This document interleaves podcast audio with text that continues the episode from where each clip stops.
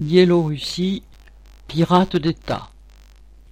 Le 24 mai, un MiG-29 de l'armée biélorusse a contraint le Boeing du vol Athènes-Vilnius de Ryanair à se détourner vers Minsk.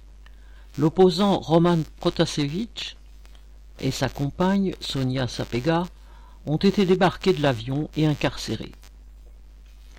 Le prétexte des autorités biélorusses une alerte à la bombe émanant du Hamas était grossièrement mensonger. L'enlèvement de ce jeune opposant au régime de Loukachenko avait été préparé par les services de sécurité russes et biélorusses. Roman Protasevich, 26 ans, est un journaliste animateur de la chaîne en ligne Nexta, l'un des relais de l'opposition au président Loukachenko. Avec cette chaîne, il a pris part à la contestation de sa réélection en août 2020 qui mobilisa des dizaines de milliers de manifestants. Roman Protasevich, engagé dès 2012 contre le régime, fut arrêté une première fois et passé à tabac. Comme bien d'autres opposants biélorusses, il était exilé en Pologne, puis en Lituanie. Loukachenko, ayant placé l'opposant sur une liste de terroristes, entre guillemets, recherchés, il risque à ce titre une condamnation à mort. Peu après son arrestation, le régime a diffusé une vidéo dans laquelle Protasevich blême fait des aveux tout en affirmant qu'il est bien traité.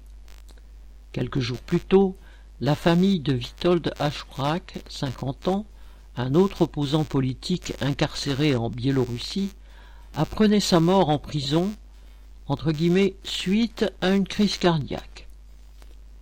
Les dirigeants de l'Union européenne ont annoncé des sanctions contre la Biélorussie de Loukachenko. Ils ont décidé d'interdire l'espace aérien de l'UE aux avions biélorusses, d'interdire à leurs compagnies aériennes de survoler la Biélorussie et de suspendre les vols à destination de Minsk. Ils devraient mettre à l'index quelques dignitaires biélorusses comme Loukachenko et ses proches le sont depuis l'été dernier. Les méthodes dictatoriales du régime biélorusse doivent bien sûr être dénoncées, d'abord parce qu'elles sont dirigées contre son propre peuple. Pour autant, les protestations démocratiques des dirigeants occidentaux ne doivent pas faire illusion.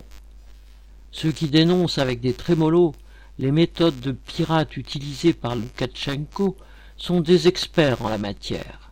Il faut rappeler comment, le 22 octobre 1956, le gouvernement français détournait un avion de ligne d'Air Maroc qui transportait cinq des principaux dirigeants du FLN pour les arrêter et les emprisonner.